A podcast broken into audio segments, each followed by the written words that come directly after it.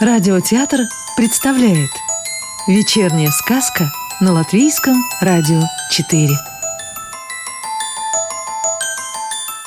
А сегодня слушаем продолжение сказки Мирдзе Клявы «Пестрое лето» В большом лесу.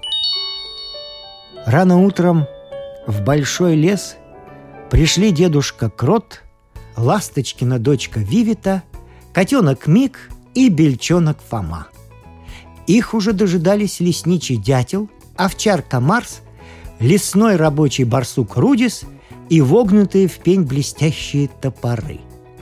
«Разгадайте мою загадку!» — громко сказал дедушка Крот. «В лес зайдет, кланяется, домой придет, растянется!» Фома тут же дал ответ.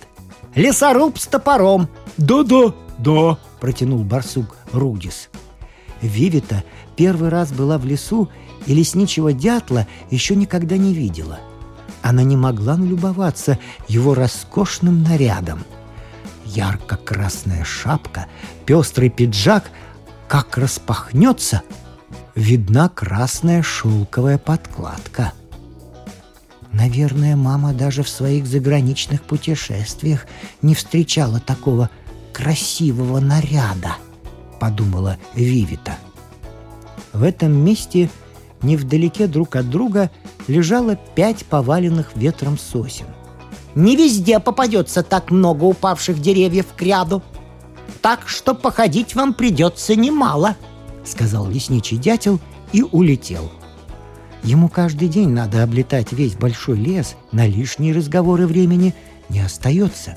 Барсук Рудис, осмотрев лежащие деревья, негромко повторял про себя. «Да, да, да, да, да, да, да, да». «А что прикажешь понимать под этим твоим «да-да-да»?» — спросил дедушка Крот. Он знал, что барсук говорит «да-да-да» почти в любом случае. Хотя для барсука Рудиса разговоры были самой тяжелой работой в мире, он все-таки сказал — и из этих сосен доски для нашей стройки выйдут в самый раз. «Хм! Ха! Хм!» — прорычал Марс. «Тогда начнем сучья рубить!»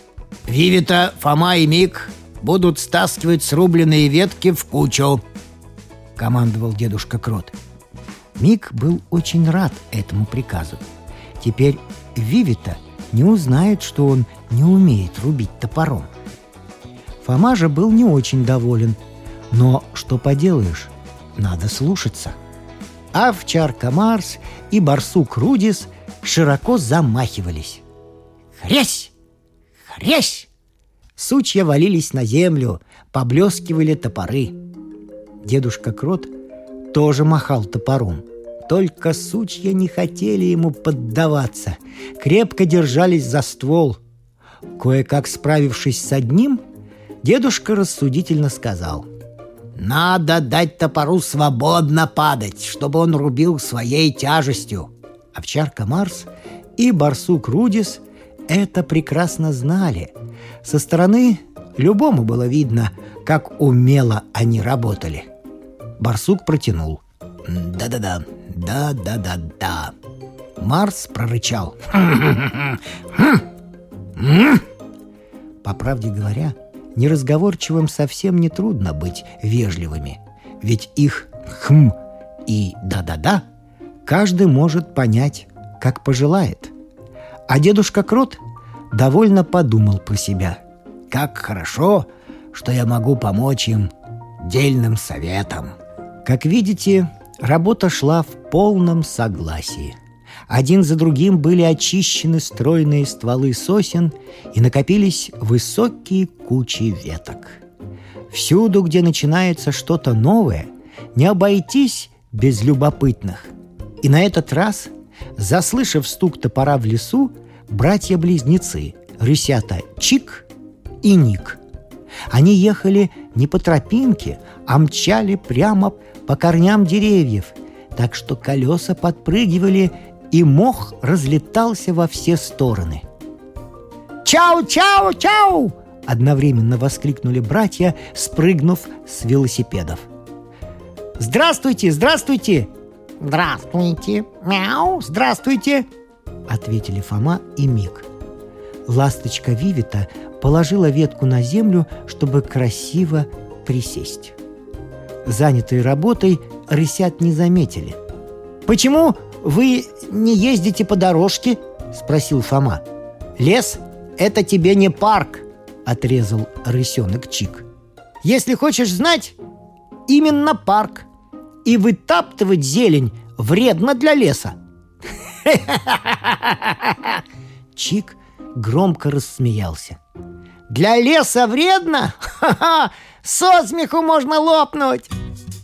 «Отойди, пожалуйста, в сторону, и тогда лопайся, а то ты нам мешаешь», — сказал Фома. Рысенок Чик действительно отошел в сторону. Не для того, конечно, чтобы лопнуть, а для того, чтобы снять с багажника рюкзак. Чик выкатил из него большой камень, который постоянно возил с собой, закатал рукава и начал выжимать камень. Вверх-вниз. Раз, два, три. Никто не обращал на Чика внимания, и вскоре камень стал казаться ужасно тяжелым. Шумом, волоча за собой сучья, мимо шел Фома. Рысенок Чик загородил ему дорогу. «Пощупай, какие у меня мускулы!» «От твоих мускулов никакого проку!» «Как никакого проку? Я мог бы утащить в три раза больше, чем ты!» «Мог бы!» — протянул Фома. «Думаешь, я тут же и потащу?» чтобы свою силу показать. На такой крючок рысенка Чика не поймаешь. Я признаю чистый спорт. Не успел Фома ответить, как за спиной у него раздался знакомый голос. А вот и я. Вижу, тут как раз меня не хватает. Зайчонок Яшка, ни о чем не спрашивая, ухватил две ветки и поволок к куче. «Может, и мы поможем?» – прошептал Ник на ухо Чику. «Нет! Нельзя приучать мысли, что мы тоже работаем. Потом отбоя не будет!» Чик привязал рюкзак со своим камнем на багажник. Оба брата, оглянувшись на Марса, на всякий случай поехали прочь по тропинке. Когда работа спорится, время бежит быстро. Не успели оглянуться, солнце уже над головой – напоминает, что настало время обеда. «Теперь перерыв!»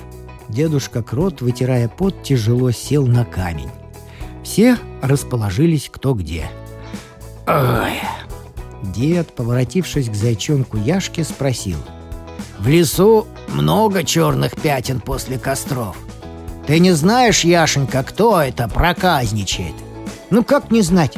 Волк серый, я ему сделал замечание, мол, нельзя так. Ну разве волк зайца послушает? Рысята Чик и Ник носятся на велосипедах, где попало, прибавил Фома. Хм, надо попросить ученого ежика Адамчика прочитать доклад об охране леса, сказал дед. Немного отдохнув, дедушка Крот поднялся. Вы все, кто сучья таскает, оставайтесь здесь и подождите. А мы сходим к лесничему дятлу за пилами. Когда вернемся, будет как в загадке. Ела-ела, дуб-дуб, поломала зуб-зуб.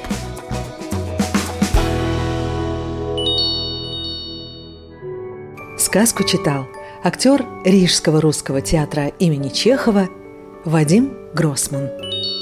А продолжение нашей сказки слушайте завтра.